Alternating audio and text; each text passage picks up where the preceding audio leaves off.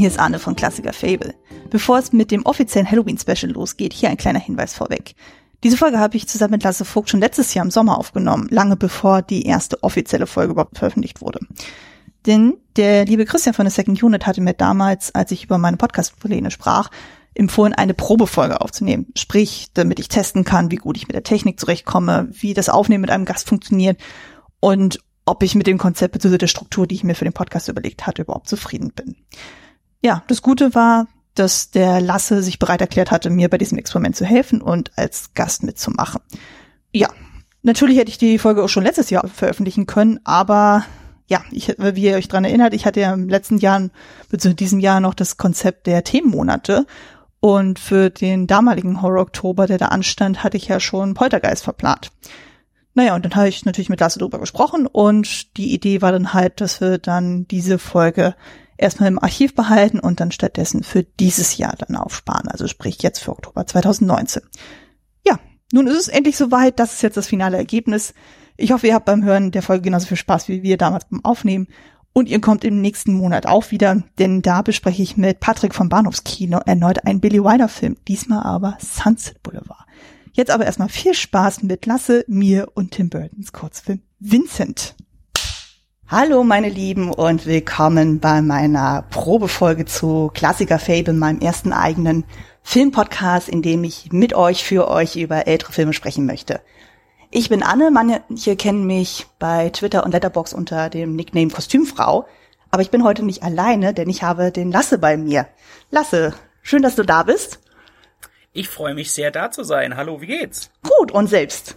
Oh, wunderbar, wunderbar soweit. Also sehr, sehr die, schön. Die mich noch nicht kennen.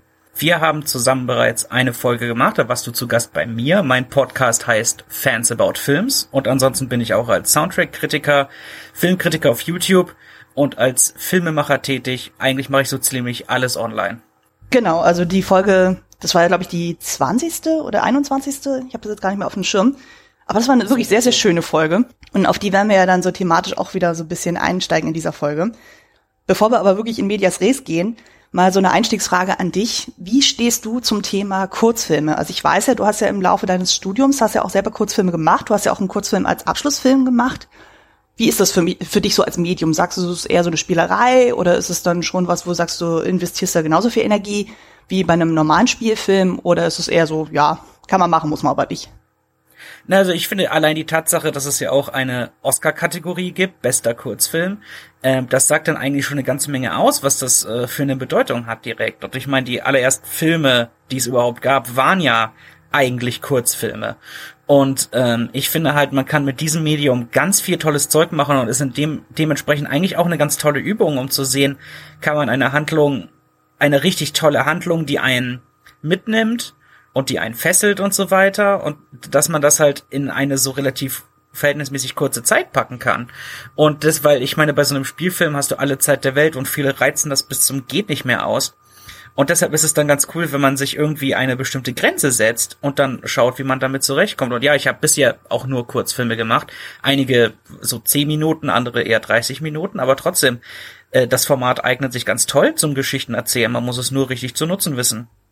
Das stimmt definitiv. Also ich habe ja aufgrund meines beruflichen Backgrounds, ich habe ja Kostüm gelernt und habe ja auch im Kostümbereich gearbeitet.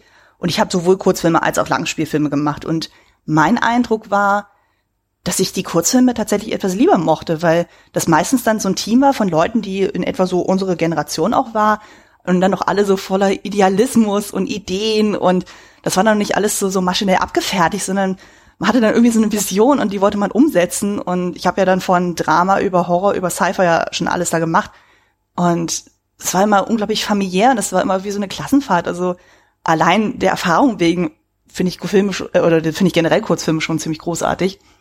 Aber es ist auf jeden Fall eine gute Spielwiese, um zu gucken, so liegt das einem über, äh, überhaupt oder nicht. Um, ja, genau, halt, wenn man schon von den Erfordernissen eines äh, Kurzfilms überfordert ist, dann sollte man sich halt überlegen, will ich dann überhaupt den, den Schritt wagen zum allgemeinen Filmemacher und dann auch was längeres machen. Aber wenn man halt merkt, man kommt damit zurecht oder man, man hat Spaß daran und man will das ausweiten, dann, dann ist das natürlich gut. Ich meine, die meisten Regisseure haben so angefangen. Definitiv. Und damit leiten wir auch direkt zu unserem eigentlichen Hauptthema über. spricht zu Tim Burton und seinem Kurzfilm Vincent von 1982. Das ist ein amerikanischer Horror-Stop-Motion-Kurzfilm von knapp sechs Minuten Länge. Und da hat Tim Burton auch Regie geführt. Wie hast du denn den Film für dich entdeckt? Ich habe ihn irgendwann durch die Extras von Nightmare Before Christmas entdeckt. Ähm, der ist so im Moment erhältlich bei auf der DVD und ähm, ich hatte ich hatte den Film auf DVD ganz früher hatten hatte ich den auf Video ähm, als damals als wir noch Videos hatten liebe Hörer so alt bin ich schon ähm, und äh, da ähm, habe ich dann habe ich mich durch die Extras geklickt und da stand dann irgendwie so eine Sektion äh, Burtons earlier Films und dann habe ich äh, seine beiden Sachen Frankenweenie und dann halt auch Vincent angesehen und habe dann wusste zu dem Zeitpunkt natürlich noch gar nicht, was das für ein Hintergrund ist, aber ich fand das auf jeden Fall ähm, sehr interessant aus der äh, aus der damals aktuellen Sicht. Du hast wahrscheinlich die gleiche Edition wie ich, oder? Also diese zweite Collectors Edition, wo man quasi nur Jack Skellington auf dem Cover sieht? Ähm, ich habe eine etwas andere. Ich habe die DVD-Hülle jetzt gerade nicht hier, aber ich glaube, es ist nicht die zwei Disc äh, Collection. Ah, okay. Ähm, also da habe ich nämlich äh, meine Version äh, wiederum dann entdeckt und bei mir war es halt auch besonders lustig, weil ich weiß, ich muss den auf jeden Fall 2006 schon gekannt haben, weil wir hatten bei uns in der Oberstufe irgendwann noch mal so zusätzliche Kurse, unter anderem einen Filmkurs, wo wir eigentlich vorhatten, einen Horrorfilm zu drehen, was natürlich überhaupt nicht funktioniert hat, weil es mhm. natürlich alles Amateure sind. Und naja, nichtsdestotrotz, wir mussten uns ja mit dem Thema Horror ähm, auseinandersetzen und ich kannte zu dem Zeitpunkt den Kurzfilm schon und hat dann gesagt, hey Mensch, lass uns doch den mal angucken. Und da habe ich sogar schon über den vor meinen Mitschülern dann ähm, besprochen und habe dann Referat gehalten. Und das ist natürlich jetzt krass, wenn man überlegt, so wir haben jetzt zum Zeitpunkt der Aufnahme, das ist jetzt Juli 2018, das sind jetzt quasi zwölf Jahre schon jetzt äh, her, dass ich darüber gesprochen habe. Und in der Zeit habe ich ja doch einiges mehr jetzt noch an Background-Wissen und noch zusätzlich andere Filme, auf die der Film ja hinweist, noch gesehen. Und ich denke mal, dadurch können wir heute doch sehr gut in die Materie einsteigen. Genau, äh, vorweg, wir werden den Film auf jeden Fall spoilern. Ich meine, der Film ist relativ kurz, aber wenn wir wirklich über den ausführlich sprechen wollen, müssen wir einfach wirklich auch bis zum Ende das durchexerzieren. Und genau, dann würde ich einfach mal sagen, du darfst den Inhalt zusammenfassen. Oh, vielen Dank. Ähm, in dem äh, Kurzfilm Vincent geht es um den jungen Vincent Malloy und der führt an sich wirklich ein ganz normales Leben. Er spielt mit seiner Schwester und seinen Katzen und ist ein sehr braver Junge gegenüber seiner Tante, aber er hat diese düsteren Fantasien, in denen er sehr viel lieber Horror-Ikone Vincent Price wäre und so ähm, switcht seine Persönlichkeit äh, je nachdem, wenn er sich seinen Träumereien hingibt und er stellt sich vor, er hätte einen Horrorhund, mit dem er durch die dunklen Straßen zieht. Er stellt sich vor, dass er seine Tante mit Wachs überzieht und ähm, seine Mutter will natürlich ein bisschen diesen Spielereien ein Ende setzen und möchte ihn aus dieser Fantasie herausholen, aber er steckt so tief drin, dass er da nicht mehr herauskommt und äh, im, sich im Prinzip so wirklich dem Wahnsinn äh, seines äh, seines äh, Idols hingibt und dann lethargisch auf dem Boden zusammensinkt, während er Edgar Allan Poes Der Rabe rezitiert. Und das ist die Handlung, liebe Kinder. Yay, yay, wunderschön, sehr schön. Ich glaube, mehr kann man dem auch gar nicht hinzufügen. Ähm, bevor wir dann wirklich über den Film allgemein sprechen, also halt dann so, so Motive und ähnlichen, möchte ich einmal noch so ein paar Credits loswerden. Also wie anfangs schon erwähnt, ähm, Regie hat Tim Burton geführt. Der hat auch das Drehbuch geschrieben oder generell das Gedicht, auf dem äh, das Ganze basiert und hat auch das ganze Grunddesign konzipiert. Da war auch ähm, Rick Heinrichs äh, etabliert. Also wer den Namen nicht zuordnen kann, das ist so der Haus- und Hof-Szenenbildner von Tim Burton. Der hat zum Beispiel auch Night Before Christmas mit ihm gemacht, Sleepy Hollow, hat aber auch unabhängig von Tim Burton dann so Filme gemacht wie ähm, Lemony Snicket. Und ganz, ganz neu kennt man ihn aus Star Wars Episode 8, die letzten Jedi. Ja, richtig, richtig. Und ähm, er hat auch äh, mehrere der Flug der Karibik ähm, Filme, da war auch Szenenbildner. Stimmt, genau. Und genau, genauso wichtig bei diesem Film die Erzählstimme, die wir zu hören bekommen bei diesem Kurzfilm, ist Vincent Price himself. Also, wie du auch schon sagtest, ist ja so eine Horror-Ikone gewesen. Der hat ja dann in den, Gott, ich weiß nicht, wann er angefangen hat. Auf jeden Fall in den 50ern war er da schon ziemlich etabliert. Da hatte er dann in allen möglichen Edgar Allan Poe Verfilmungen und anderen Werken hatte er dann wirklich so Horrorrollen gehabt. Und das zog sich ja bis zu seinem Tod dann hin, bis Anfang der 90er. Und Genau, und ganz, ganz wichtig natürlich, der ganze Film ist damals vermarktet worden von Walt Disney. Da denkt man sich jetzt auch erstmal so, Moment mal, Tim Burton, Disney, Stop Motion, passt das überhaupt? Und da wollen wir natürlich jetzt mal in die Vorproduktion mal einsteigen. Also wie ist dieser Film überhaupt ans Tageslicht gekommen? Und das ist ja schon eine ex-abstruse Geschichte, wenn man das mal so durchliest. Also von dem, was ich jetzt so gesehen hatte, also der hat ja eigentlich Character Design studiert und ist ja da erstmal als Animator bei Disney gelandet. Mhm. Und hatte äh, dort ja erstmal angefangen zu arbeiten und hat aber schon gemerkt, nein, du kennst ja seinen Zeichenstil auch. Der ist ja doch sehr, sehr, sehr anders als das, was man so von Disney gewohnt ist. Und ich kann es auf jeden Fall verstehen, dass er dann erstmal ziemlich unglücklich war, weil er sich ja doch dem Disney-Stil ziemlich anpassen musste. Und äh, fragt man sich auch so, Gott, wie hat er das dann so die zwei Jahre dann so durchgehalten? Also er war ja auch wirklich kurz davor, dort zu kündigen, weil er gesagt hat, so, nee, das bringt mir überhaupt nichts, ich habe keine Freude mehr an dem Medium Film, er hat auch zu Hause äh, keine Kurzfilme mehr gemacht, was er, was er auch schon vorher gemacht hat. Und ja, also dass er dann überhaupt diese Wendung gekriegt hat, diesen Film zu machen, das hat er eigentlich tatsächlich auch nur zwei Verbündeten zu verdanken. Also einmal Julie Hickson, die auch später dann seine Kurzfilme Hansel und Gretel und Frank Weenie produziert hat. Und Thomas Wilhite, den kennt man eventuell als Produktionsleiter von Tron und Return to Oz. Und die haben ihn da so ein bisschen mhm. äh, unterstützt und gesagt, hey, der Junge hat Talent, wir sollen ihm mal ein bisschen mehr Respekt verschaffen. Und ja, dann hat Burton dann irgendwann den Trichter gekriegt und hat dann gesagt, okay, ich werde jetzt mal der Chefetage meinen Kurzfilm Vincent vorstellen. Und mancher wird sich ja denken so, okay, so von dem, was man so in dem Film hört, das ist ja schon ein ziemlich komisches Reimschema, was er da aufführt. Und das ist ein bisschen inspiriert an den oder von den Werken von Dr. Seuss. Also ich selber habe Dr. Seuss nie gelesen, aber ich weiß, der hat ja zum Beispiel der Grinch gemacht, der Lorax, Horton hört ein Hu. Also das ist ja auch irgendwie so eine ganz, ganz eigene Welt. Mm, der, der ein Kater macht Theater, ist auch von ihm. Oh Gott, ja. Hm. Das soll ja auch irgendwie so ein ganz äh, spezielles Werk sein. Und naja, und als dann die Chefetage dann dieses Konzept dann gesehen hat, dachte sich auch so, was zur Hölle ist das? Also, die konnten das ja überhaupt nicht zuordnen, weil das passt ja dann so von der Story her, das ist ja doch alles sehr düster, melancholisch, creepy. Das passt ja eigentlich überhaupt nicht zu der Disney-Mentalität und die wollten ihm ja tatsächlich ein Happy End aufdrücken. Ja. So nach dem Motto, so nach Motto, das Licht geht an, alles ist wieder gut, Vincent geht raus, geht mit seinem Vater Baseball spielen, also so ganz klischee amerikanisch, Happy End. Das ist auch das, was man erwartet beim Sehen des Films, wenn man nicht darauf vorbereitet ist. Dass er natürlich irgendwie da rauskommt, ja. ist ja klar. Ja, aber mal, wie du auch schon erzählt hast, so, also man merkt ja schon, so Tim Burton hat sich auf diese Version da nicht eingelassen, hat dann gesagt so, nee, ich mach meins. Und Nee, aber dass dann tatsächlich der Film überhaupt realisiert wurde, das lag ja dann tatsächlich nur an der Zusage von Vincent Price. Weil der wurde ja dann angefragt als Erzählstimme und der hat dann auch die Storyboards bekommen, hat dann das äh, Gedicht gelesen und der dachte sich auch so, Mensch, das ist doch mal geil. Ich krieg quasi mein eigenes filmisches Denkmal auf dem Teller serviert. Das wäre ja wahnsinnig, wenn er das ablehnen würde. Und dann sagte er auch letztendlich zu. Und das hat dann tatsächlich erst äh, grünes Licht gegeben. Und also allein, dass äh, so diese ganzen Umstände dazu geführt haben, dass dieser Film überhaupt erstmal an den Start gebracht wurde, das ist schon echt fasziniert. Also weiß nicht, äh, wie weit du da Erfahrungen gemacht hast, so mit irgendwie mal so einen Kurzfilm irgendwie an einen Mann bringen und sagen so, hey, ich habe das und das vor, wollen wir das machen, ja oder nein? Weiß nicht, wie das bei dir im ja, also Studium ich, war.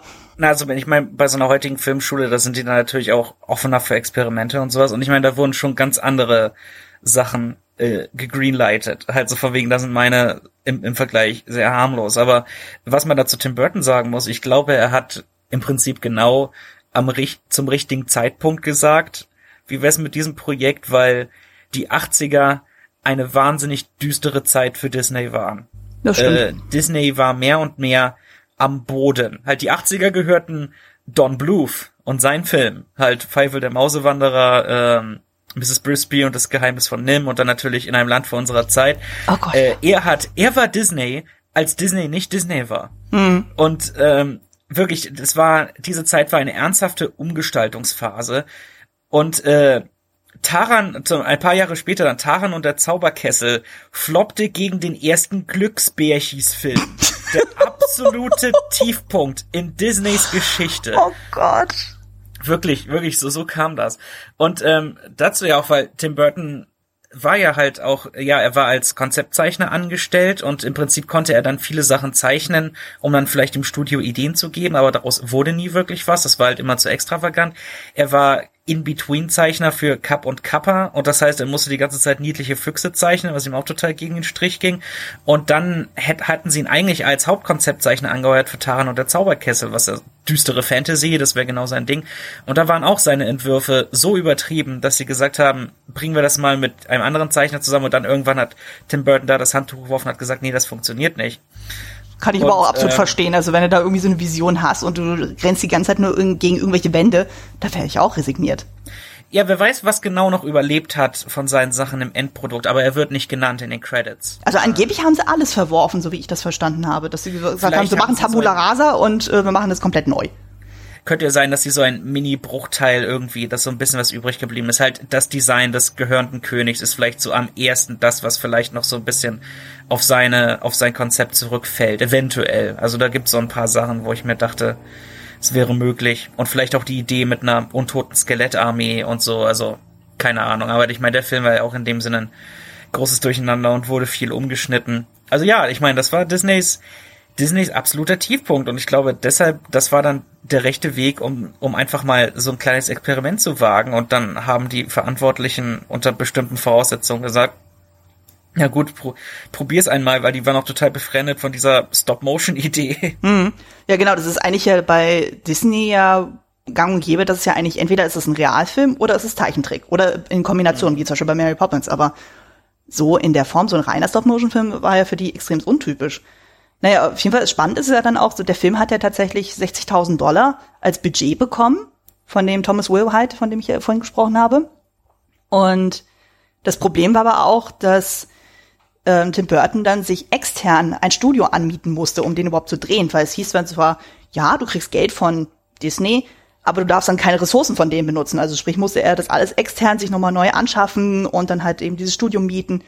Und ich weiß aus eigener Erfahrung, also 60.000 Dollar egal ob jetzt Euro oder nicht Euro, das ist nicht viel für einen Kurzfilm. Das unterschätzt man immer. Und die haben ja dann in dem Studio tatsächlich zwei Monate lang an diesem Film gearbeitet. Und dadurch, dass es ja sowohl Stop-Motion-Technik als auch Zeichentricktechnik ist, ist das natürlich extrem aufwendig. Ich weiß gar nicht, wie weit die Leute sich da so ein Bild davon machen, so was da eigentlich an Arbeit drin steckt. Weil allein jetzt für diese ganzen Minisets, für die Figuren so, das muss ja erstmal alles handwerklich hergestellt werden. Du musst ja dann diese Figuren ja erstmal bauen mit diesem beweglichen Metallskelett, dass du die auch wirklich so mini, mini, minimal bewegen kannst.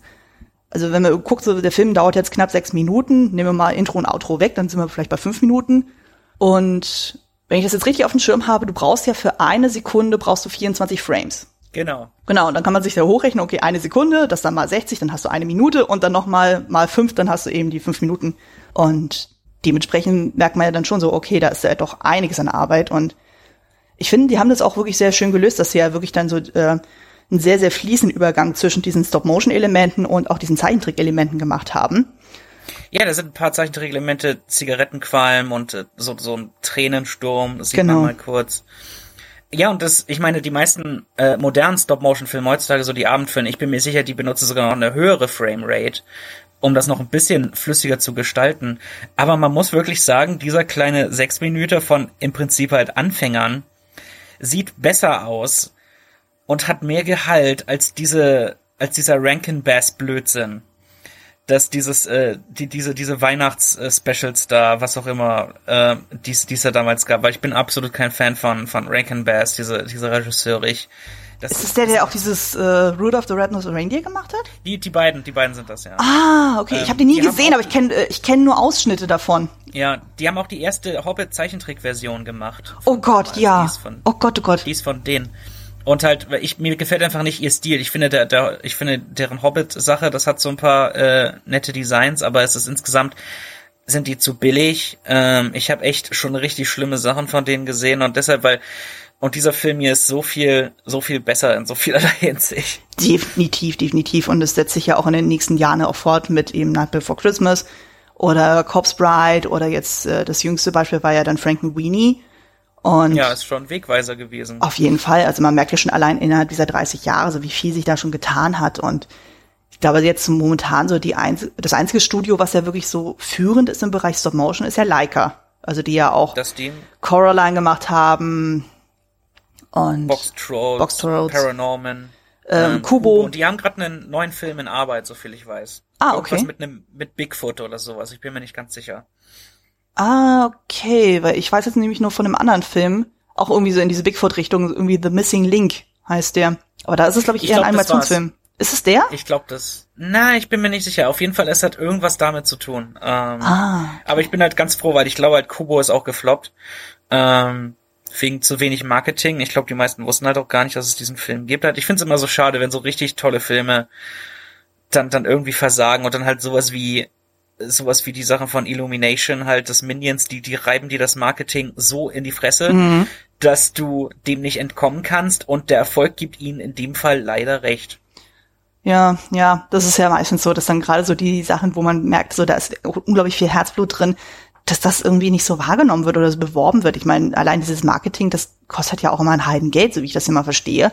Und ein Ja. Film zählt ja nur dann als, ähm, als Erfolg, wenn du dann sowohl die Produktionskosten decken kannst, als auch eben die Kosten für das Marketing und dann nochmal Profit dazu schlagen kannst.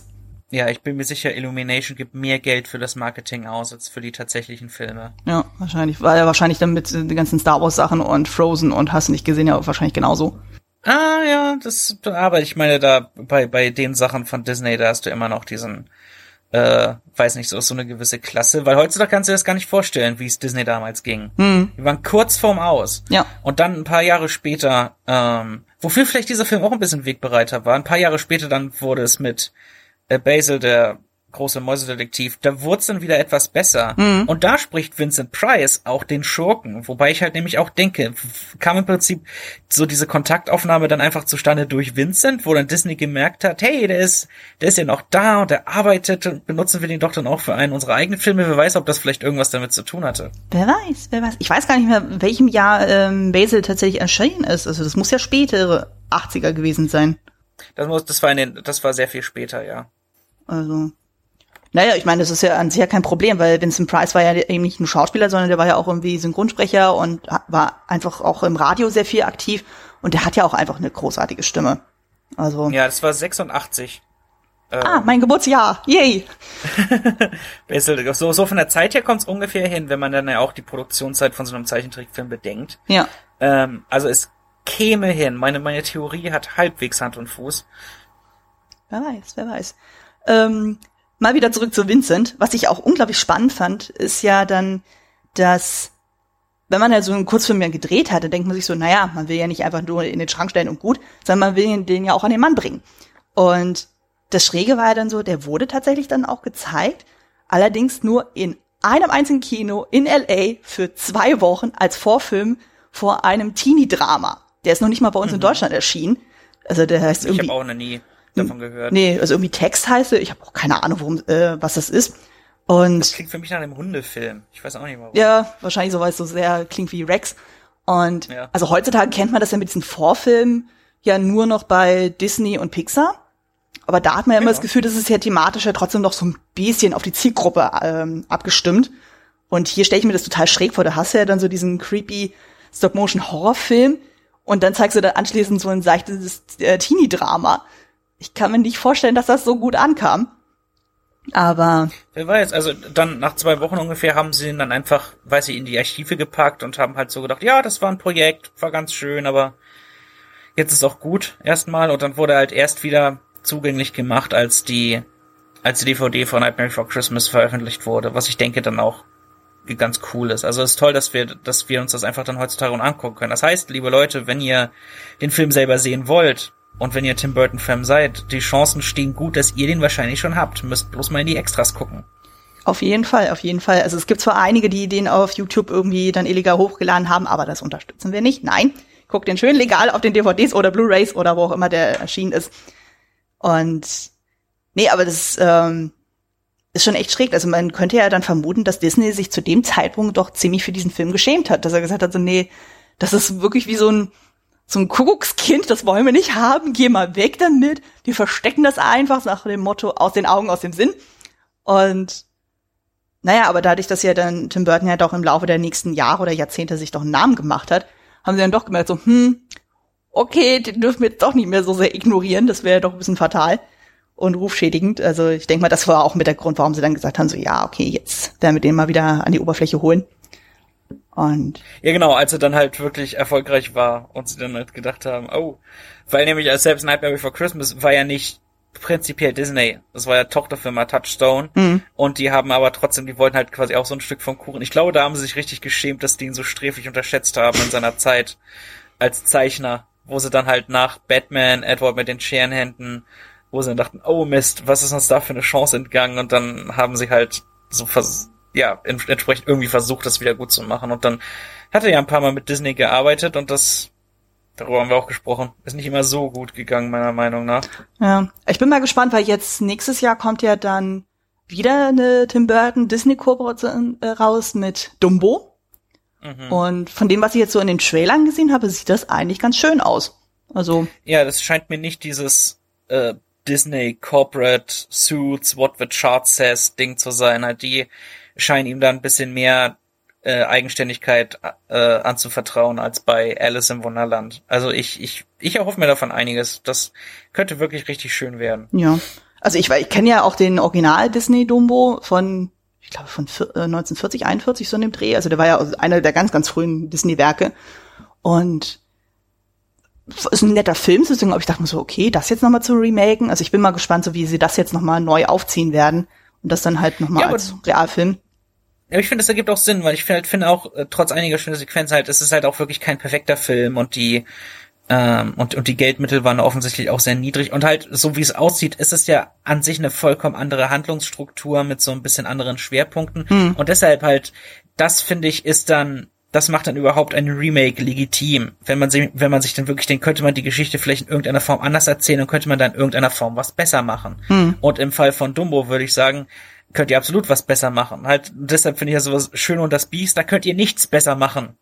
Also, warum, warum überhaupt dann diese Realverfilmung? Und deshalb mag ich das, wenn Disney diese Remakes macht, aber dann versucht, irgendwas anderes damit zu tun. Also wie bei Dschungelbuch, wo es so eine Mischung war aus, aus halt den Bucheinflüssen und den Zeichentrick-Einflüssen oder bei Maleficent, man mag jetzt den Film mögen oder nicht, aber da haben sie immerhin versucht, das aus einem anderen Blickwinkel zu erzählen. Und deshalb, also ich finde, solche Remakes haben sehr viel eher eine Daseinsberechtigung als sowas wie Schön und das Biest, wo es fast ein Shot für Shot Remake ist und in jeglicher Hinsicht schwächer. Hm, ich sehe das nicht so, aber da hatten wir ja bei deiner Folge ja auch schon mal lange und ausführlich genau. drüber gesprochen. Ähm, die Hörer sollten ja auch mal meine Meinung dazu hören. Das ist auch völlig legitim so und ähm, das hatten wir ja gestern bei dem Testcall ja auch schon gehabt, so wo wir doch sehr unterschiedliche Meinungen zu Mama Mia auch hatten. Und das fand ich schon sehr, sehr amüsant. nee, aber zurück zu, ähm, zu Vincent wieder. Was natürlich auch sehr, sehr schön ist, ist dann einfach, wie Vincent Price selber den Film wahrgenommen hat. Ich meine, es geht quasi um ihn. Es wird über ihn gesprochen, über sein Wesen, über sein Leben, über seine Werke. Und der war ja doch extrem angetan von dem Kurzfilm. Er hat ja dann auch gesagt, das war so mit eins der gravierendsten Dinge, die jemals passiert sind. Und das ist quasi Unsterblichkeit. Das ist sogar noch besser als ein Stern auf dem Hollywood Boulevard. Also ja. besser kann es auch eigentlich gar nicht laufen. Und naja, und diese Zusammenarbeit hat ja auch letztendlich dazu geführt, dass ähm, Tim Burton und Vincent Price sich dann halt auch sehr angenähert haben und dadurch eine ziemlich, ziemlich enge Freundschaft gebildet haben, die ja dann bis zu Vincent Price Tod anhielt. Und die haben ja auch noch ja, zusammen bei Edward Man Shanahan ja auch zusammengearbeitet. Da kannte ja, ich ihn ja, auch. Ja, das war auch meine, ich glaube, das war meine erste Begegnung mit Vincent Price tatsächlich. Ähm, und da, damals wusste ich gar nicht, wer das ist, als ich den gesehen habe. Ja, aber halt seine Narration ist, so genial. Ja. Ähm, man merkt, wie viel Spaß er beim Lesen hat und wie gerührt er gleichzeitig von dem Projekt ist. Und da fällt einem auch einfach auf, was für eine besondere Stimme er hat. Und die ist in dem Sinne so immer so spaßig nachzumachen, wie wenn man das bei Christopher Walken oder so versucht hat. Einfach äh, wird so äh, Price ist einfach Vincent Price Stimme I am possessed by this house and can never leave it again. Ja, es ist fantastisch. Also ich denke mal, die meisten von unserer Generation, die könnten ihn ja auch kennen durch ähm, den Song Thriller von Michael Jackson. Da gibt's ja auch so diesen ja. Erzählpart und also wenn man, zumindest das sollte man auf jeden Fall kennen, so ein bisschen Popkultur, Bildungsauftrag. Hört euch dieses Lied an. Ja, und er ist die, die Erzähl, er ist die Erzählstimme und die berühmte Lache am Schluss, die auch ganz oft äh, für Memes und so benutzt, dieses ah, das ist seine Stimme. Ja, also das ist auch fantastisch und musste auch gestern so lachen. Ich hatte gestern noch mal so als zusätzliche Vorbereitung mir den Stop Motion Frankenweenie angeguckt und da taucht hier dann so dieser eine neue Lehrer auf, der halt Wissenschaft unterrichtet Und der ist Ja. sehr, sehr lose an Vincent Price äh, angelehnt. Und das merkst Das du wirklich mit jeder. Faser. Und das ist faszinierend. Das ist offensichtlich eine, eine bildliche Hommage an ihn. Ja. Halt, es, es, sieht, es sieht wirklich aus wie eine Stop-Motion-Version äh, von ihm. Und, äh, wurde er nicht gesprochen von, von Frank Langella oder Martin Landau. Ähm, Martin Landau, richtig, stimmt. Die habe ich jetzt tatsächlich verwechselt. Alles ja, gut. Martin Landau, ja. Ja. Also ich denke mal, das war auch kein wirklicher. Zufall gewesen. Also ich meine, der war ja auch dann bei Tim Burton ja auch schon dabei gewesen bei Ed Wood als Bella Lugosi. Und für, für er ja auch damals den Oscar gekriegt hat. Und da hat man äh, quasi so zwei Ikonen ja dann quasi fusioniert in diesem Film. Ja, es ist schon krass. Also das ist so, wie er halt das die ganze Zeit dann. da- Das macht im Prinzip ist Burton so auch eine, eine gewisse Abwandlung von von Quentin Tarantino, weil vieles, was der macht, ist Hommage in seinen Filmen. Halt einfach äh, Hommage an bestimmte Sachen. Und Tim Burton ist so ein bisschen diese diese diese harmlosere Version davon, ähm, wo er halt auch in in seinen Filmen halt du, du siehst seine Einflüsse immer sehr deutlich und ähm, und sie sind aber immer so ein bisschen obskurerer Natur. Halt, äh, Tarantino macht das halt auch, aber bei, bei Burton sind es in dem Sinne halt etwas andere Einflüsse. Und, ähm, und was, was Vincent angeht, selbst wenn man, das ist eben das Tolle an bestimmten Filmen, die irgendwie äh, eine Hommage zu irgendwas sind, selbst wenn man vielleicht die direkte Vorlage nicht kennt, dann versteht man doch den, äh, den Punkt und den Geist davon und, und kann damit trotzdem seinen Spaß haben. Und, und genauso ging's mir halt hier. Würde ich das so, äh, jetzt so raushören, so dass das schon ein persönlicher Eindruck ist deinerseits? Ja, ja, absolut. Ja. Also ich mag den Film auch unglaublich gerne. Also ich finde auch, was bei dem Film schon ziemlich bemerkenswert ist, der trägt schon so unglaublich viel von Tim Burtons Handschrift. Also alles, was man ja so aus den letzten Jahrzehnten ja von ihm kennt, das findet sich hier schon in seinen Frühwerken dann extremst wieder. Und wurde ja dann im Laufe der letzten Jahre dann eigentlich immer mehr ausgefeilter, perfektionierter und noch abgerundeter. Und Ja, es hat alles drin. Und vom Design her auch Spiral- und Streifenmuster. Äh, man hat äh, in dieser bestimmten Traumsequenz hat man quasi Prototypen von Jack Skellington und Sally, ist mir aufgefallen. Ähm, die, die sieht man mal ganz kurz. Man, man sieht halt so einen gewissen Prototyp auch von, von Frankenweenie selber, äh, mit dem Aussehen des Hundes und, und den Experimenten äh, und all dem. Äh, hat der Hund Abercrombie. Und äh, Vincents Hände in den Doktorhandschuhen sehen genauso aus wie die Hände von Dr. Finkelstein, später in Nightmare Before Christmas. Sind exakt dieselben Handschuhe. Und, und all das. Und äh, Die Handschuhe sind auch bei Frank Nowini nachher dann auch wieder dabei. Habe ich nämlich gestern gesehen, als er dann quasi dann äh, ähm, Sparky dann wieder belebt und er dann so diese Ja. Mad Scientist Look dann anzieht und hat er auch wirklich exakt diese schwarzen Handschuhe. Ja, absolut. Vincent ist auch physiognomisch im Prinzip ein Ebenbild Burtons, äh, was offensichtlich ist. Also er stellt hier seine Kindheit nach, in, in dem Sinne so ein bisschen. Ja, Natürlich definitiv. Ist es, es ist sehr verfremdet, aber halt es ist es ist auf jeden Fall, es sind sehr, man merkt, dass es ein sehr persönlicher Film ist und ähm, wahrscheinlich so auch äh, einige gute Intention hat, aber halt die die Tatsache, dass es wirklich dieses düstere, trostlose Ende ist, haut einen dann wirklich ein bisschen raus, wo man dann denkt, ich weiß nicht genau, wie ich mich jetzt fühlen soll. Weshalb ich mich dann immer gefragt habe, wie ging es nach dieser Handlung weiter? Hat er sich irgendwann erholt oder ist er tatsächlich wahnsinnig geworden? Das ist nämlich die Frage, die hatte ich mir nämlich dann gestern, nachdem ich mir den auch nochmal zur Auffrischung angeguckt habe. Das ist mir dann aufgefallen, wo ich mir denke so, hm, was genau passiert da jetzt eigentlich? Weil es wird ja dann suggeriert, so, ähm, er wird ja dann eben von seinen ähm, Halluzinationen irgendwie verfolgt so und bricht ja dann quasi zusammen. Und man sieht das ja auch wirklich dann so rein optisch dann so, es ist ja nur noch der, der Lichtspot auf ihn, so die Kamera zieht von ihm weg und er zieht, äh, zitiert ja auch in dem Moment dann die letzten Zeilen von Der Rabe von Edgar Allan Poe. Und da heißt es ja eben mehr so, um, and my soul from out the shadow that lies floating on the floor shall be lifted nevermore. Und da fragt man sich schon tatsächlich so, wie interpretiert man das Ganze? Und ich habe das jetzt für mich jetzt mal so überlegt, dass er, weil es gibt ja durchaus so gewisse Sachen, so wenn man sagt, man, also weiß ich bei Schizophrenie oder bei irgendwelchen anderen Krankheitsbildern, so dass dann halt das, was im Kopf abspielt, dann so extrem wird, dass es sich auf den Körper auswirkt. Und ich könnte mir halt vorstellen, dass er dann am Ende in so eine Art katatonische Starre verfällt. Also dass er nicht gestorben ist, sondern dass er einfach nur dann so geistig dann so völlig ausgelaugt ist und ähm, dass es so innerlich so kollabiert ist, dass er einfach dann nur noch regungslos liegen bleibt. Und da ist mir dann wieder eine Querreferenz aufgefallen in einen meiner Lieblingsserien, nämlich Buffy. Ich weiß nicht, wie weit du mit Buffy vertraut bist. Ähm, ein wenig, also ich, ich habe schon einiges davon gesehen, aber halt garantiert nicht ähm, das, was du jetzt dazu zu sagen hast. Na, mal schauen. Also es, äh, worauf ich jetzt anspiele, ist aus der sechsten Staffel. Da gibt es nämlich eine Folge, wo suggeriert wird, dass Buffy eigentlich in der Psychiatrie ist. Uh. Das ist total geil gemacht. Also so kurzes Setup. Es gibt ja dann diese drei Nerds, die dann halt so als die Bösewichte der Staffel etabliert sind. Und die beschwören dann irgendwie so einen Dämon, der dann Buffy an, äh, angreifen soll. Und dieser Dämon vergiftet sie. Und jetzt in dem Moment wirkt es so, äh, sie kollabiert dann irgendwie und dann auf einmal wacht sie in so einem Psychiatrie-Setting auf. Und da ist dann ihre Mutter dann da, ihr Vater, die sind dann noch zusammen. Und sie denkt erstmal so, was zur Hölle geht denn jetzt hier vor? Und dann wird ihr dann so gesagt, ja, du warst die letzten Jahre quasi weg. Also du warst dann halt so in dieser, diesem komaartigen Zustand, du hast dann irgendwelche komischen Sachen gefaselt von irgendwelchen Dämonen und Vampiren und hm, und dann zwischenzeitlich war sie mal wieder da gewesen. Also es wird dann quasi so erklärt, dass dann quasi zwischen Staffel 5 und Staffel 6 war sie ja de facto tot. Spoiler. Und ähm, dass sie in der Zeit dann doch nochmal wieder aufgetaucht ist in der Psychiatrie, aber dann halt wieder zurückgefallen ist. Und es wird dann halt so intelligent miteinander verwoben, dass nicht klar wird, was ist real? Ist diese Psychiatrie Real äh, Realitätsebene wahr?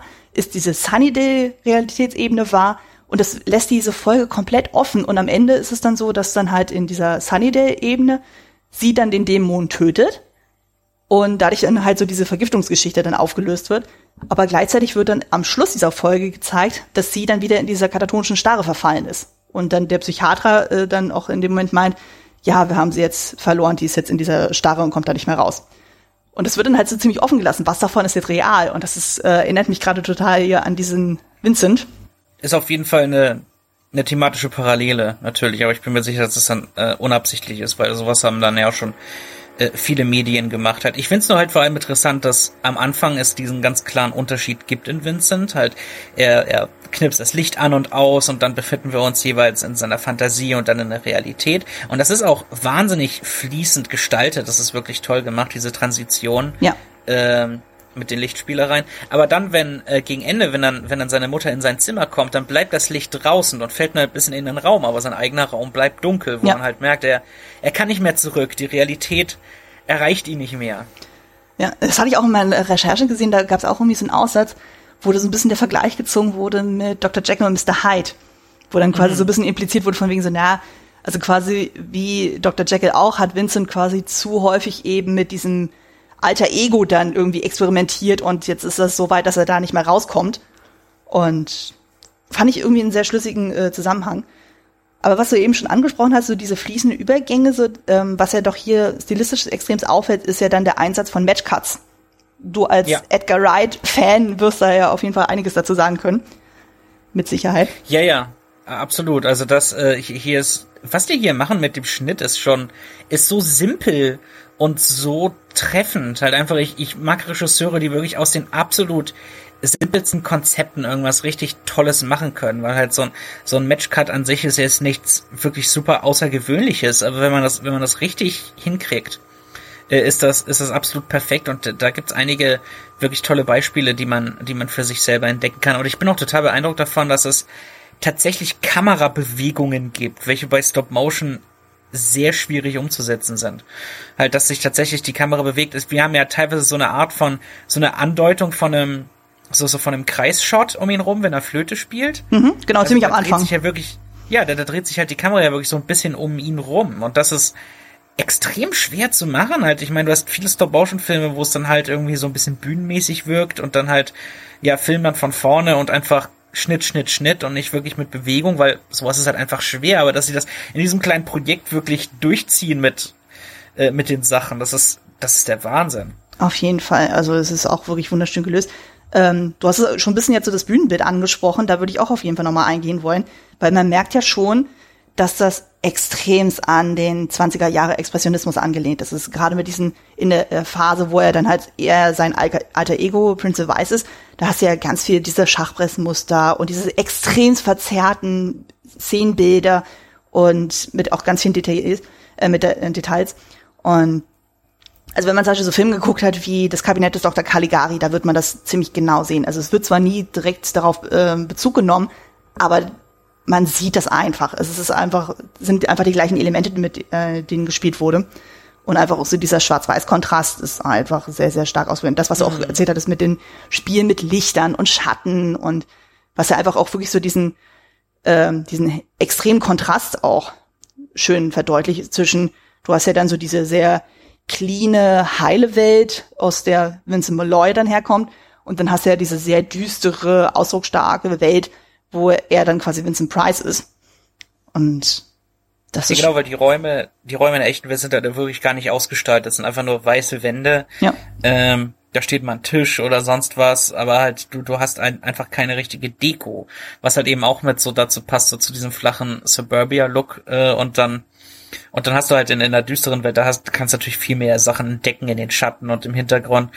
Ähm, und da ist mir gerade irgendeine andere Idee gekommen. Verdammt, verdammt, verdammt. äh, ach ja, genau richtig, weil dieses, genau die, weil das eben der deutsche Expressionismus und die Stilistik, das zieht sich ja durch so eine ganze Filmografie. Du hast das, du hast diese Einflüsse in Corpse Bride, äh, du hast das in Edward mit den Scherenhänden auch, weil mhm.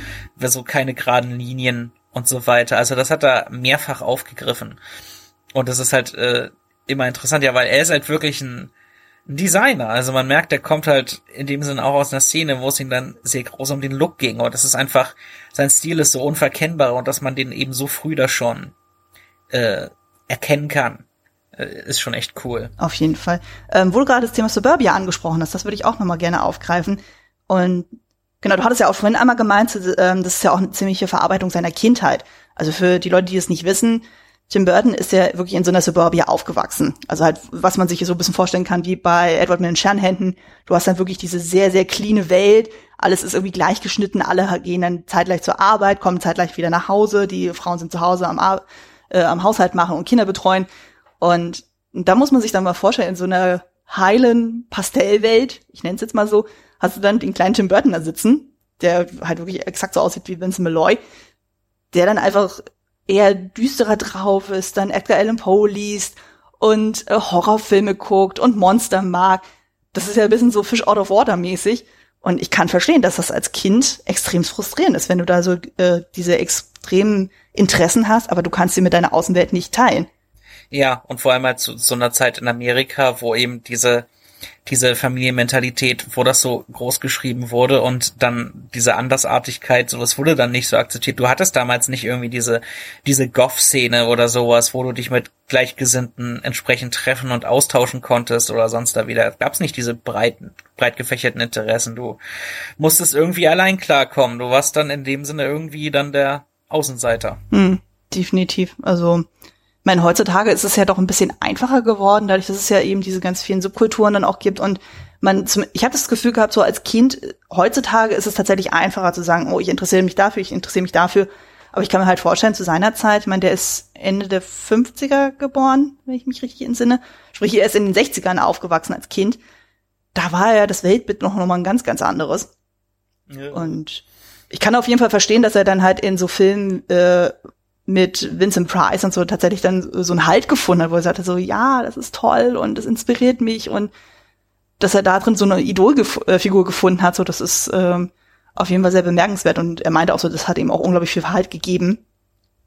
Und aber dann ja, dass er, ja, für aus. Dass er dann die, die Chance hatte, mit seinem Idol zusammenzuarbeiten, dass sie dann Freunde geworden sind. Das ist halt ihm einfach auch der Wahnsinn. Ich meine, das ist eine, das ist ja echt eine ein wahnsinnig erfüllendes Erlebnis dann garantiert. Das ist schon, ist schon einfach krass, halt, wie es dann, wie es dann manchmal so kommt, weißt du, dass man sich dann nie hat träumen lassen, dass man irgendwann mit einem seiner großen Idole zusammenarbeiten kann oder, oder halt äh, in irgendeiner Form und halt so ähnlich halt geht mir das äh, bei meinen Podcasts, wo ich dann äh, teilweise äh, diese, diese Komponisten anschreibe, deren Arbeit ich so mag und wenn sie dann tatsächlich zusagen und dann sagen, ja natürlich äh, machen wir zusammen einen Chat und so ein Interview und das ist für mich einfach da rück ich dieser Welt so ein ganzes Stück näher, wo ich denke, ich mag die Arbeit dieser Leute halt, die, die prägen mich mit der Filmmusik und so. Und jetzt sitze ich hier und rede mit denen halt, also ich, ich erlebe das teilweise so ein bisschen selber mit. Und ich, ich kann abs und sowas ist einfach wenn du wirklich so, so Helden, äh, so im Prinzip persönliche Helden von dir triffst, die irgendetwas erschaffen, was dir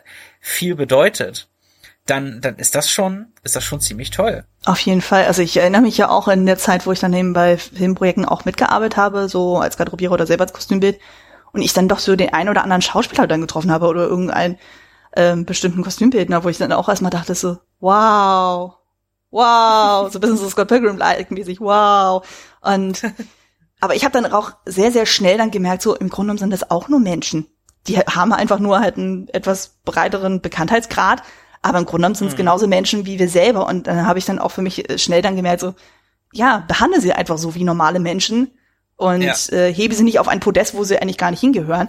Und dadurch war es auch viel einfacher, mit denen zu arbeiten. So, weil das hat manchmal dann doch eine äh, ziemlich groteske Atmosphäre, wenn du da hinkommst und denkst du so, oh, ich habe alle deine Filme gesehen und du denkst dir auch so, ja, schon wieder so ein Groupie, nee, geh weg. und dann, nee, also das muss dann auch nicht sein. Aber das ist schon, nee, aber gerade so, so jemand wie Vincent Price, also ich habe ja jetzt tatsächlich im Laufe äh, meiner Recherchephase mir das eine oder andere von Vincent Price angeguckt. Ich kann verstehen, was Tim Burton in ihm gesehen hat. Also der hat einfach so ein Charisma egal was er da gespielt hat, ob es jetzt irgendwie so der tragische Held ist oder der Bösewicht oder sonst irgendwen, der hat einfach irgendwas. Also. Ja, ja, absolut. Also der hat, der hat diese gewisse Ausstrahlung. Es ist schon Wahnsinn. Und das mit dem halt äh, Idole dann auch mal treffen, das, das, das hatte ich auch, als ich 2014 mein Praktikum gemacht habe am Set von der Chefin in München, war ich Produktionsassistent und da äh, halt einer der ähm, einer der Leute, die dort mitspielen in der Serie, ist Jürgen Tonkel, ein deutscher Schauspieler, den ich halt schon in mehreren Filmen gesehen hat. Und da ist auch diese, ähm, in dieser Bierwerbung, wo dann, wo dann zum Beispiel ähm, die irgendwie die die Japaner dort in, in dem Biergarten sitzen und dann und dann bestellen und so und dann ah ja ja ja ja dann für sie bestellt mhm. und ähm, und ich ich kannte ihn aus vielen Projekten und dann ihn, ihn dann einfach persönlich zu treffen und dann einfach halt hatten wir ganz normale Konversation über über Filme oder sonst was und es ist schon ist schon lustig weil weil man dann selbst so die eigentlich so die Erwartung hat oh Gott man man hebt jetzt total ab und ah man hype es so und dann einfach entdeckt man super schnell nein das sind doch einfach die arbeiten hier doch einfach nur das ist noch und wenn die halt selber nicht abgehoben sind und einfach irgendwie ganz normal geblieben sind. Weil es, sind, es gibt da ja es gibt da ja einige, die dann extrem irgendwie abdrehen und mhm. so, aber halt, wenn die irgendwie normal bleiben, dann ist das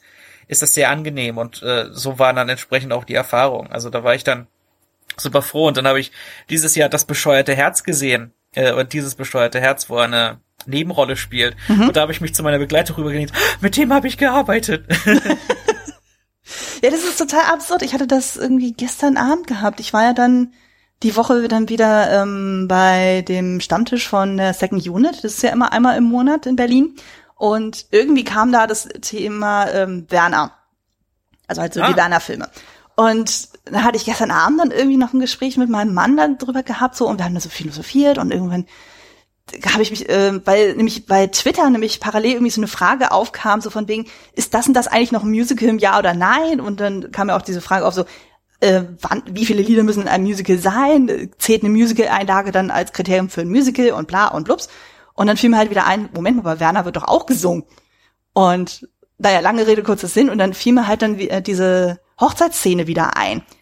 Und der, ähm, der Schauspieler, der da den Pfarrer spielt, mit dem habe ich schon mal gearbeitet. Das war mir aber zu dem Zeitpunkt nicht mehr bewusst, als ich den Film gesehen habe. Und dann fiel es mir erst wieder ein und so, weil er sagt dann irgendwann diesen Satz, ein Wunder, danke und noch irgendwas anderes. Und dann dachte ich Moment mal, ich kenne doch diesen Stimmlaut. Und, und dann fiel es mir wieder ein. Ich hatte nämlich damals in meinem Praxissemester bei so einer deutschen Komödie dann auch mitgearbeitet, auch im Kostümteam. Und da hatte genau der Schauspieler dann eine Tagesrolle und habe ihn als super angenehm empfunden. Und jedes Mal, wenn ich den jetzt in irgendwelchen anderen Filmprojekten sehe, dann denke ich mir jedes Mal so, den kenne ich, den kenne ich, den kenne ich, den kenne ich, den kenne ich. Und das ist total schräg. Es kann aber auch ein bisschen zum Nachteil sein, weil ich hatte zum Beispiel auch im Praxissemester bei einem anderen historischen Film gearbeitet und da habe ich zum Beispiel Tobias Moretti kennengelernt. Oh. Und den kennt man ja vielleicht durch, äh, Film, äh, durch so Serien wie Kommissar Rex oder jetzt vor einigen Jahren hat er zum Beispiel bei Das finstere Tal mitgewirkt. Und bei Das finstere Tal hat er ja zum Beispiel diesen ganz, ganz dünnen äh, Schnurrbart. Und das Problem ist, als ich dann halt die Filme von Vincent Price äh, dann geguckt habe, in manchen Filmen hat er eben, eben auch diesen ganz, ganz dünnen Bart. Und ich konnte da zwischenzeitlich nicht mehr so auseinanderhalten, ist das jetzt Tobias Moretti oder ist das Vincent Price, weil sie sich zu dem Zeitpunkt so derbs ähnlich sehen. und dann ich jedes Mal so, nein, das ist nicht Tobias, das ist nicht Tobias, das ist nicht Tobias. Und das ist äh, ein bisschen spooky. Das war dann bei Filmen, wo Vincent Price halt schon eher so ein Vollbart trägt, wie zum Beispiel bei House of Wax. Da ging's wieder, da konnte ich das wieder auseinanderhalten. Ja. Ist übrigens echt ein cooler Film. Äh, macht zwar vorne und hinten nur bedingt Sinn, also wenn man überlegt, so Wachs kann nie so flüssig sein, aber der ist echt schön gemacht, vor allem Vincent Price ist da einfach echt, echt gut. Und ja, ja. Aber die, ich glaube, die meisten kennen nur das Remake wegen Paris Hilton. Oh Gott. Nee, also wenn, wenn, dann sollte man auf jeden Fall das Original mal gucken. Oder was heißt das Original, weil das war ja wiederum auch wieder ein Remake gewesen aus den fünf, ähm, ich glaube, der Original war ja eigentlich dann in den 30ern und dann wurde es in den 50ern nochmal mit Vincent Price dann gemacht. Und den fand ich echt gut. Also, also äh, allein so dieses äh, Bild mit den Wachsfiguren, die dann halt äh, unter dem Feuer dann schmelzen, das sieht einfach schon mega creepy aus.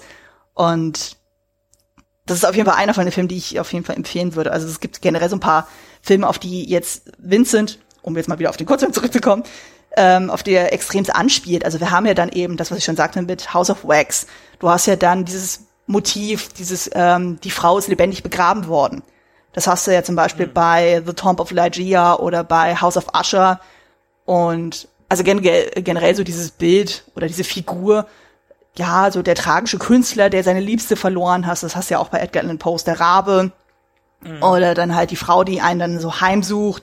Also es sind ja einfach so viele Querreferenzen. Oder auch dieses Bild vom, vom Mad Scientist. Also du hast ja eins zu eins diese Frankenstein-Motive, ähm, die ja, ja auch hier wieder aufgegriffen werden. Und na, wenn man sich das mal so ein bisschen anguckt, ich meine, der Junge wird als Siebenjähriger beschrieben da stellt man sich so schon ein bisschen die Frage, so warum liest der Edgar Allan Poe? Das ist jetzt nicht unbedingt so die altersgerechte Lektüre, wenn man überlegt, so naja. Ja, wo, er die wohl her hat. Das ist so diese gestretchte Filmrealität. ja, ja, aber das in dem Moment äh, äh, stelle ich mir schon die Frage, so, hm, da haben die Eltern aber nicht so wirklich viel Wert drauf gelegt, was ihre Kinder da, da konsumieren. Und das wirft dann tatsächlich so ein paar Fragen auf. Also ich, ist halt die Frage, wenn man den Film heute machen würde, würde das so überhaupt funktionieren?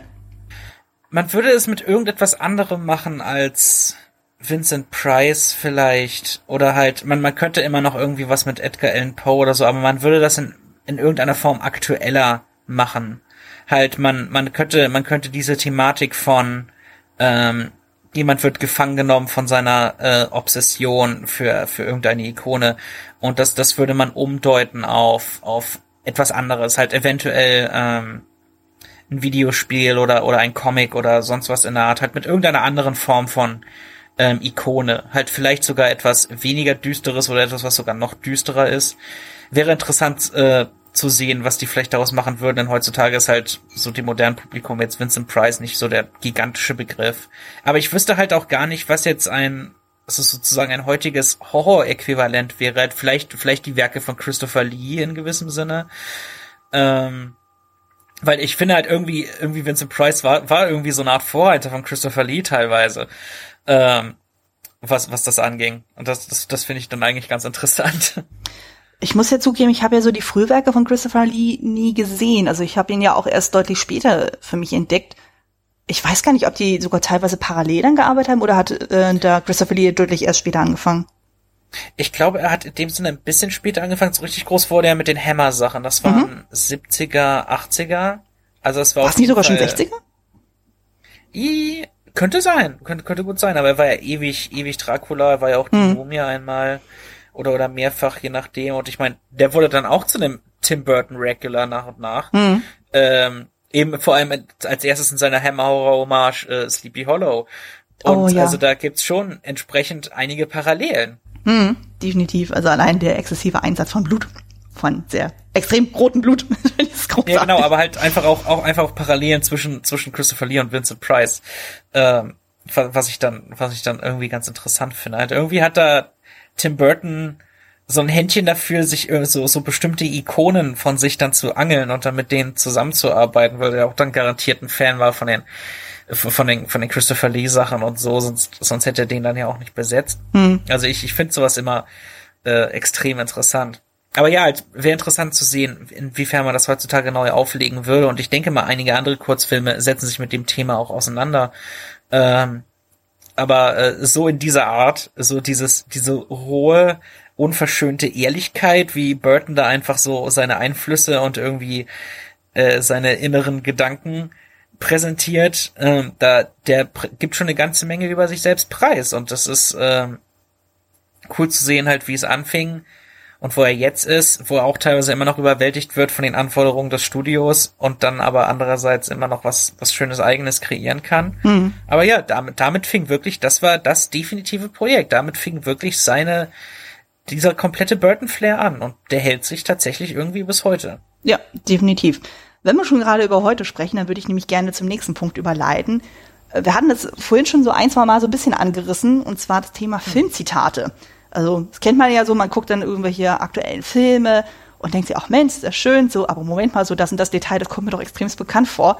Und dann merkt man so, ach Mensch, das ist doch eine direkte Referenz zu einem Film von vor 20, 30, 40 Jahren oder noch später. Und da stellt sich jetzt eben die Frage, inwieweit wird Vincent heute überhaupt noch irgendwo aufgegriffen? Ja, auf jeden Fall in Tim Burtons eigener Vita, größtenteils. Mhm. Wie gesagt, weil die stilistischen Einflüsse haben sich immer gehalten. Äh, sowohl direkt als auch indirekt. Ich meine, er fand zu Schwarz-Weiß Stop-Motion zurück in seinem Remake von Frank Moini. Und ähm, ein lustiges Detail ist, darüber hatten wir auch gesprochen in meiner Episode, in Corpse Bride mhm. wird der von Johnny Depp gesprochene Protagonist von seinem beinahe Stiefvater aus Versehen an einer Stelle Vincent genannt. Und, ja. und äh, so von wegen, ah, wie geht das nur weiter mit diesem Vincent? Victor, wie auch immer. Und weil er ihm halt auch ein bisschen ähnlich sieht. Ja. Äh, und das ist halt offensichtlich, offensichtlich eine Anspielung. Ja, also generell, wenn man sich mal so generell die ähm, ganzen Protagonisten von Tim Burtons Filmen anguckt, die wirken ja alle immer so wie quasi so die Nachfolger von Vincent. Also es sind ja immer so alles sehr dünne Menschen mit extrem langen Gesichtern, extrem riesigen Augen, meistens dunklen, verwuschelten Haaren. Also allein so die ganzen Figuren, die vor allem Johnny Depp ja dann verkörpert hat, so das ist dann quasi wirklich so eine 1 zu 1 Referenz zu Vincent. Und wo ich sehr, sehr lachen musste, ist ja dann so die direkte Anspielung in der Beetlejuice Animationsserie ich habe die ja als Kind ja nie so wirklich verfolgt, aber es gibt ja dann eine Folge, wo ein Charakter äh, etabliert wird namens äh, Prinz Vincent. Und der ist sowohl vom Aussehen als auch vom Wesen her extrem ähnlich wie ähm, Vincent Malloy. Also du hast dann irgendwie, du hast ja diesen Prinzen und der ist die ganze Zeit halt Depri, der hat die ganze Zeit irgendwelche Regenwolken über den Kopf und das ist immer alles so furchtbar. Und dann interessiert er sich für die weibliche Hauptfigur Lydia, die man ja aus Beetlejuice kennt, aber sie empfinden nicht das gleiche für ihn. Dadurch ist er noch deprimierter. Also das ist eine sehr, sehr überspitzte Version von Vincent Malloy. Da musste ich schon sehr, sehr lachen.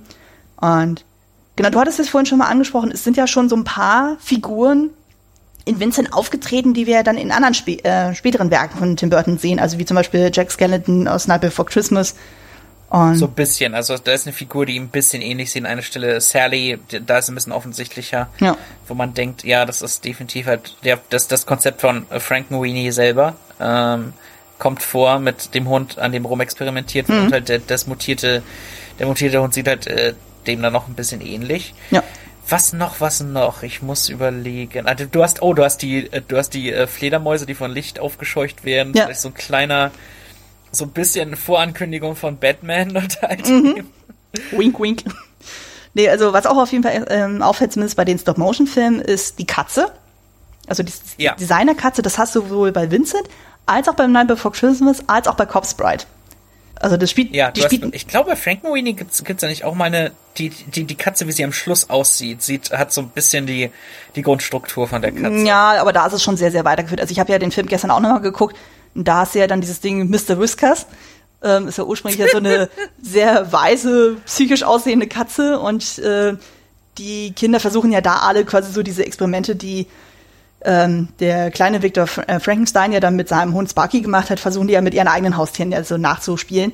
Und dieses Mädchen, was dann halt Mr. Whiskers hat, die versucht es dann auch und äh, allerdings mit einer toten Fledermaus. Das Problem ist halt nur, die Katze beißt just in dem Moment, wo ja dann dieser äh, Blitzschlag, dann kommst du in diese Fledermaus rein und dadurch kommt dann halt so, so eine Monster-Fledermauskatze zustande. Also total creepy. Und erst sieht's aus, als würde das Ding explodieren. Ja, das ist, das ist einfach.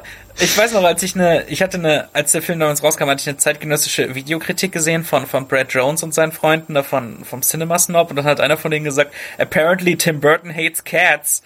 Ja, also das wirkt tatsächlich so. Also man hat es äh, doch das deutliche Gefühl, Tim Burton ist eher ein Hundemensch. Und ja, äh, oh Gott, also ich, das ist echt ganz schön, weil irgendwie was, ich, ich muss gerade zurückdenken, also es ist nicht so, dass jetzt in all seinen Filmen irgendwie Katzen misshandelt werden, aber halt die Katze, die hier in Vincent vorkommt, wird aufgeschreckt und verjagt, mhm. ähm, wenn er sich in Vincent Price verwandelt.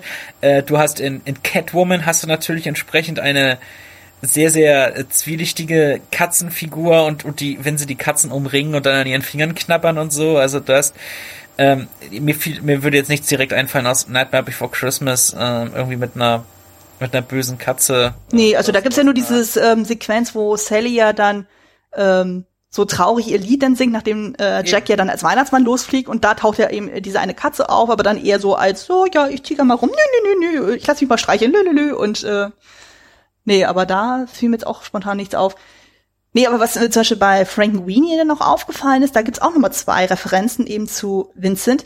Das eine ist dann, es gibt ja dann, also der Victor Frankenstein, der hat ja dann verschiedene Mitschüler und der eine davon ist ein sehr korpulenter Junge und dessen Mutter hat dann, das sieht man dann später, als dann der äh, wiedererweckte Sparky dann so durch die Nachbarsgärten da rumläuft, taucht er irgendwann in den Garten von dieser, äh, von dieser Mutter dann auf. Und die Mutter von diesem dicken Jungen trägt exakt das gleiche Kleid wie Vincents Oh Tante.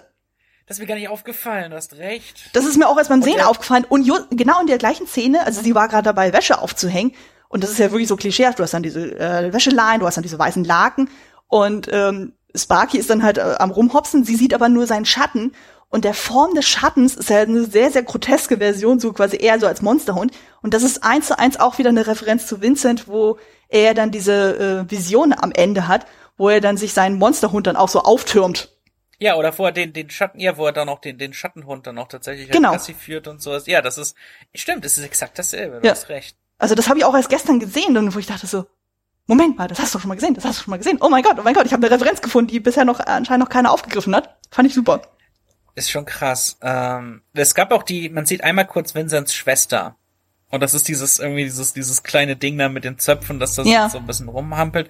Und er, äh, Tim Burton hatte ja irgendwann äh, zusammen mit Brad Pitt an so einer äh, Zeichentrickserie Family Dog mitgewirkt. Und ich glaube, das Design der Tochter erinnert ein bisschen daran. Ich könnte mich irren, aber die Bilder, die ich gesehen habe, ähm, sind, sind der, dem, dem Entwurf äh, dieser Tochter in Vincent, äh, Mm. sind die dann ein klein bisschen ähnlich. Also Ja. könnte, könnte aus Versehen nur so eine kleine Hommage sein. Aber mir ist halt die, die Haare sind mir da irgendwie ein bisschen aufgefallen. Ja, das, oder die, stimmt, die, der, hat- der hat ja noch diese Schwester, aber die wirkt extrem zusammengestaucht. Da denkt man sich auch so, sind die wirklich Ja. Geschwister? also, die sehen, Einfach, einfach nur, weil es einfach nur halt äh, so als Referenz halt als, klar, aber es ist halt, ja stimmt, weil sie sitzt irgendwie so halt irgendwie mit den mit den hampelnden Armen, also eine ganz kleine Schwester, aber es Ja. ist schon ist irgendwie niedlich halt in dieser einen Einstellung. Definitiv. Was mir noch auffällt, genau, das hatte ich vorhin noch vergessen zu erwähnen, ähm, zum Thema ähm, Stilistik. Und zwar fällt es ja doch bei Vincent extremst auf, dass man nie die Köpfe der Erwachsenen sieht. Ja, Und das hast du ja bei Nightmare Before Christmas auch. stimmt. Bei den ähm, ja bei den bei den Erwachsenen in der echten Welt, Genau. da hat man das ohne Gesichter. Das ist aber auch ein das ist ein Element, das man in vielen Filmen gesehen hat. Das hat man auch sehr toll gemacht in äh, Susi und Strolch. Hm, ähm, stimmt. Von, von Disney. Ich glaube, der sogar vorher war. Der, der war, ja, der war, der war vor Vincent. Ja, ja, ja, ja, auf Und da haben Fall. sie das, eben das Element genommen, was finde ich auch sehr gut gepasst hat. Also jedenfalls auch von den, von den Herrchen. Mhm. Um diese gewisse so, äh, Anonymität da zu wahren, weil das halt auch für, für die Hunde so einfach für den Blickwinkel der Hunde so gut passt. Und du hast das mit den, ja, mit den Erwachsenen, deren, deren Gesichter man nicht sieht. Du hast das in, das ist in, in vielen Elementen. Ja.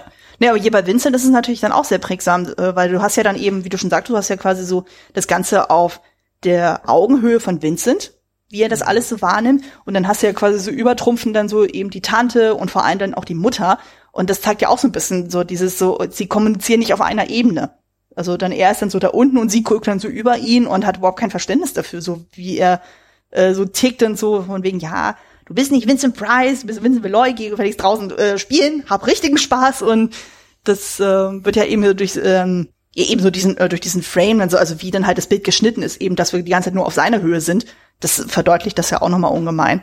Ja, Also Ja, also das ist, äh, das ist etwas, was mir öfter mal in, in bestimmten Filmen aufgefallen ist. Und ich finde, das ist hier dann auch sehr schön gelöst. Ja, weil es weil es eben genau darum geht, um den, um diesen Blickwinkel, um ihn auf Augenhöhe mit uns zu bringen. Ja. Und äh, entsprechend werden dann die anderen auch äh, ja so dargestellt. Ja. Nee, aber so generell so dieses Motiv des Außenseiterseins, das zieht sich ja eigentlich durch alle Tim Burton Filme auch durch. Also Ja, eben, eben. Das ist, das ist absolut klassisch. Und, und hier fing das auch mit an, weil er sich ja selbst auch so fühlte eigentlich bei Hm. Disney. Er war komplett Exzentriker tatsächlich. Hm. Und ich meine, die meisten, die bei Disney arbeiten, sind in irgendeiner Form vielleicht ein bisschen äh, dann, dann durchgeknallt auf ihre Art. Aber er war ja so extrem und er hat sich dann wie man da in seiner Biografie auch lesen kann, da hat sich da teilweise irgendwie in Räumen eingeschlossen und, und versteckt und hat sich total dämliche Klamotten angezogen und so weiter oder hat teilweise stundenlang am Zeichenbrett einfach nur gepennt. Der war so drüber. Hm. Also das, das ist schon krass. Und man muss äh, im Zusammenhang mit Vincent muss man auch Ken Hiltons Musik äh, erwähnen. Mhm. Die einerseits so wunderschön elegisch sanft und andererseits herrlich altmodisch düster ist, halt die, die Switch natürlich auch immer, je nachdem, wo wir sind, dieses tolle, diese tolle Flötenmelodie oder halt eben natürlich dieses, dieser altmodische Horror in den, in den Schattenszenen. Mhm. Das ist einfach, das ist einfach toll. Und im Prinzip halt auch so stilistisch so ein gewisser Vorbote auf das, was dann später Danny Elfman für ihn machen würde. Ach ja, Danny Elfman. ist ja auch einer unserer persönlichen Helden man kann sich heutzutage einfach gar nicht mehr vorstellen, dass es eine Zeit gab, wo dann halt Tim Burton nicht mit dem zusammengearbeitet hat. Ja, der hat sich ja dann irgendwie so, so ein festes Team irgendwie zusammengeschart und so, sei es jetzt hier mit äh, Rick Heinrichs dann als Szenenbildner, Colleen Edward als Kostümbildnerin, Danny Elfman als Haus- und Hofkomponist und ja, aber zumindest so die äh, Stammbesetzung für seine Filme, das scheint sich ja jetzt doch langsam so ein bisschen zu variieren. Er ist ja jetzt nicht mehr mit Helena Bonham Carter zusammen mit Johnny Depp ist jetzt auch anscheinend schon ein Weilchen her, dass er mit ihm gearbeitet hat, aber das kann auch einfach aus Termingründen sein, man weiß es nicht. Also zumindest ist er, soweit ich weiß, zum Beispiel beim nächsten Film Dumbo nicht dabei, wo man sich schon fragt, hm, mhm. warum? Vielleicht, vielleicht spricht er die Krähen. vielleicht, vielleicht. Weil die Zirkusmaus, was, wer weiß, was überhaupt vorkommt. Das habe ich mich nämlich auch gefragt, und so, weil ich habe jetzt so ein bisschen das Gefühl, dass die Zirkusmaus dann eher durch diese äh, Kinder, die jetzt neu da auftreten, ersetzt wird dass er ja. quasi so eine Bezugsfigur dann hat, so mit der äh, mit der kommunizieren kann in irgendeiner Form. Und ja, wer weiß, wer weiß. Wer ich, weiß. ich bin, ich bin neugierig. Also, ja, deshalb, ich fand das immer so, deshalb war ich so ein bisschen schockiert bei äh, Big Eyes, wo ich dann im Vorspann gesehen habe, weil da waren alle seine Regulars wieder dabei. Mhm. Hat auch bei bei der Kamera hat, hatte man einen, der schon, weil er wechselt ja auch alle paar Jahre irgendwie die Kameramänner, aber mit denen ist er dann für eine Weile zusammen. Mhm. Und ich war so total, weil der Vorspann, all die Burton Regulars waren dann da halt auch Danny Elfman, Rick, äh, äh, Rick Heinrichs. Und dann war bei Schnitt, stand dort nicht äh, Chris Lebenson, sondern äh, irgendwie JC Bond. Und ich dachte, nein! Also der eine, der die Kette durchbrochen hat. In dem Fall war er dann zum ersten Mal seit Batmans Rückkehr nicht mit Chris Lebenson gearbeitet. Wahrscheinlich war es dann auch äh, irgendwie so ein Terminding, weil dann bei, mhm. äh, bei äh, Insel der besonderen Kinder war wieder mit dabei, aber da konnte dann Danny Elfman nicht. Mhm. ja, das ist ein Vertrags für Filmbranche. Also ich habe das ja auch teilweise erlebt, und sowohl ähm, ich das selber auch dann hatte, dann war ich irgendwie bei irgendeinem Engagement drin und dann hieß es auf einmal, hey, wir bräuchten irgendwie für den, äh, den irgendwie was und so, hast du Zeit? Und ich denke mal so, äh, ja, sorry, ihr habt mich drei Tage zu spät angerufen, ich kann nicht. Und ähm, das ist nicht ganz so unüblich. Also das ist ja beim Film ja doch ziemlich vertrags manchmal, so mit Terminlegungen und ähnlichem und Sperrzeiten und dementsprechend sehen ja auch mal dann die Drehpläne aus. Das ist teilweise echt absurd. Ja, Aber Film ist eh ein ziemlich absurdes Feld. Oh mein Gott, so absurd. Ja. ja. Klar ist das irgendwie, klar ist da irgendwie was kommerzielles, aber halt, das finde ich so geil an Film, halt, weil das alles verbindet. Es verbindet so viele künstlerische Elemente. Musik, Schauspiel, ähm, Mode, ähm, Architektur hm. ähm, und, und Fotografie. Einfach ist es so viel, so viel dabei. Und ähm, gerade deshalb liebe ich Film und genau deshalb machen wir solche Podcasts darüber. Auf jeden Fall. Das klingt schon sehr nach einem Schlusswort. Also, es ist fantastisch. Schöne Überleitung.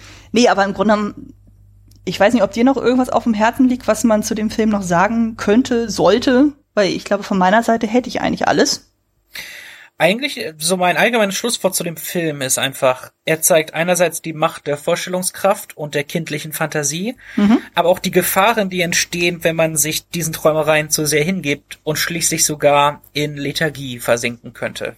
Das klingt nach einer sehr pathologischen Untersuchung. Aber ich, aber ich weiß, was du meinst, ja. Nee, aber das stimmt auf jeden Fall.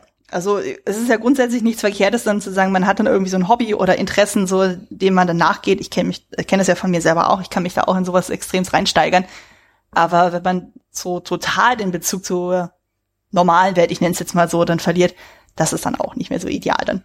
Ähm, na, ist halt die Frage, so inwieweit dann Tim Burton tatsächlich so, so eine Art äh, Warnung dann aussprechen wollte oder einfach nur gesagt hat, so, scheiß drauf, ich will einfach nur quasi ein Denkmal für Vincent Price dann aussprechen oder für Edgar Allan Poe oder für diese ja, Gothic-Welt.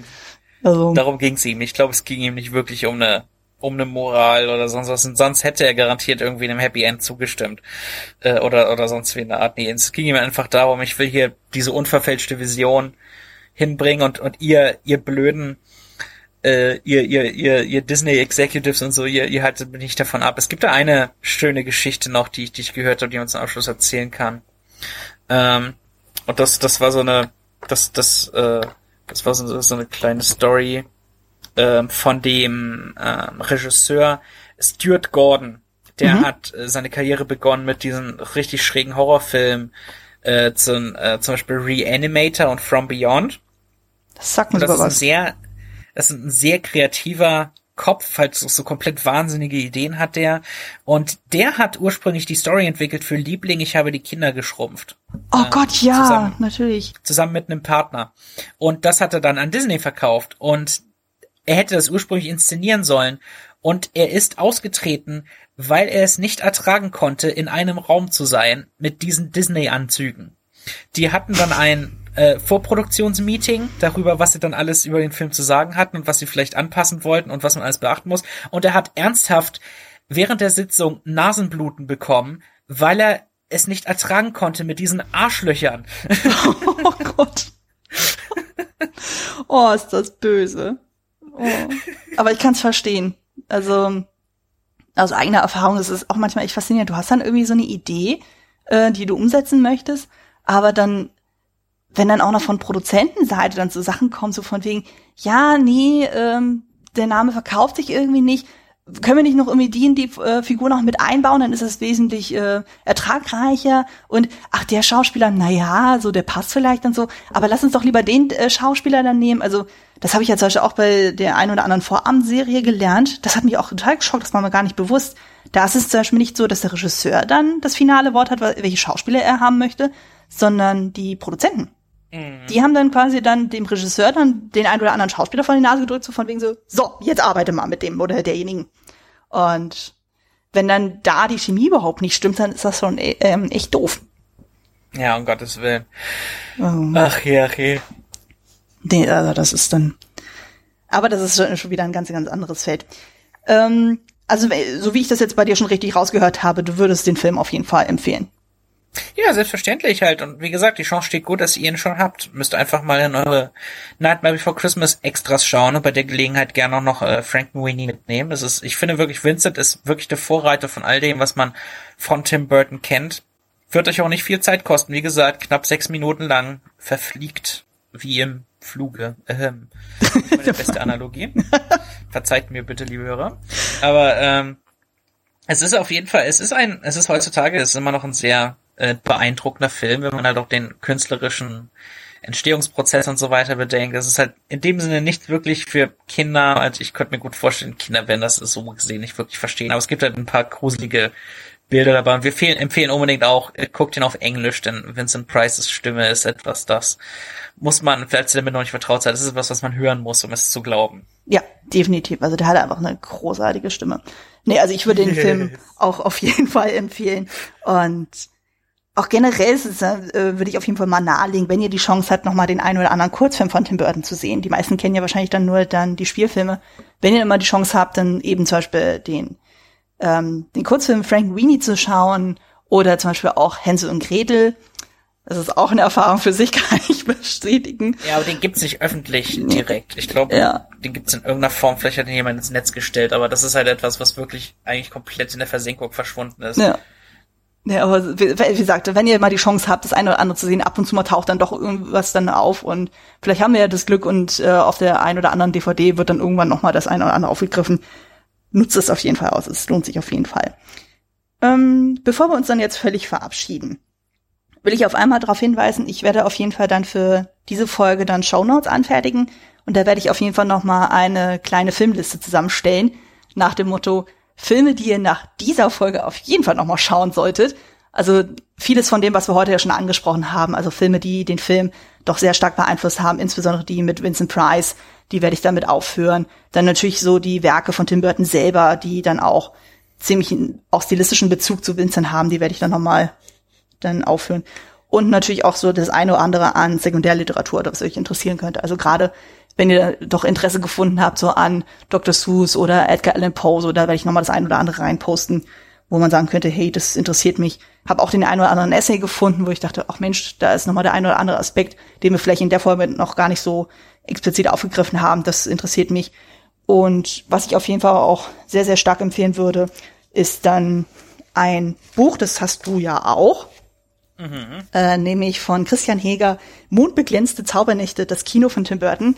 Ich habe nämlich jetzt neulich nochmal geguckt auf Amazon, der ist mittlerweile so regulär dann nicht mehr auf dem Markt. Also man kriegt den dann eigentlich nur noch über Drittanbieter. Holt euch dieses Buch. Es ist wirklich sehr, sehr gut. Weil es geht wirklich sehr ins Detail, berichtet unglaublich viel über Tim Burtons Leben und geht auch nochmal auf jeden Film einzeln ein, der bis zu dem Zeitpunkt der Ausgabe erschienen ist. Ich glaube, der ist bis einschließlich den ersten Alice im Wunderland Film ja, es steht, steht alles über seine Filme, seine Mitarbeiter drin, über die Einflüsse, über die Kindheit, das, was bekannt ist. Es ist ein essentielles Werk, wenn man sich mit ihm auseinandersetzen will. Da sind dann auch, da sind drin so eine Kritikermeinung zu lesen, wie die Filme ankamen, was jeweils die, was jemals die Einflüsse waren und die Umstände und so. Da standen Sachen drin, von denen hatte ich dann auch noch nie was gehört. Und halt auch die Sachen, die nicht so bekannt sind, kann man dann halt mal schauen. Halt, wie gesagt, Family Dog Projekt, das über Hänsel und Gretel und dann halt, es ist lustig dann auch zu lesen, was so die zukünftigen Projekte sein könnten, weil zu dem Zeitpunkt, als gerade erst Alice im Wunderland draußen war und wo man dann halt gesehen hat,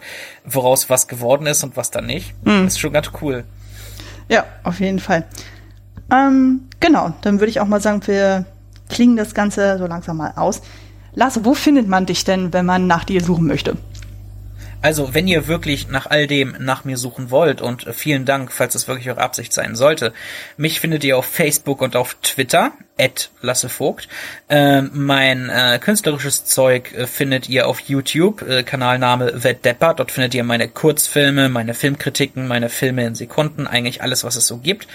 Meinen Podcast Fans About Films findet ihr auf Soundcloud und iTunes, wo ich teilweise auch Komponisteninterviews führe und ansonsten einfach ganz viele Filmfans aus allen Teilen der Welt ähm, als Gäste habe. Mehrere Folgen sind auch auf Englisch, also da gibt es sehr viel Inhalt. Und ich schreibe deutsche Soundtrack-Kritiken auf scoregeek.wordpress.com. Also sehr, sehr viel, worauf man sich freuen kann. Ich fände super toll, wenn ihr mal vorbeischauen würdet macht das auf jeden Fall. Also ich habe auch schon das eine oder andere gelesen oder auch gesehen.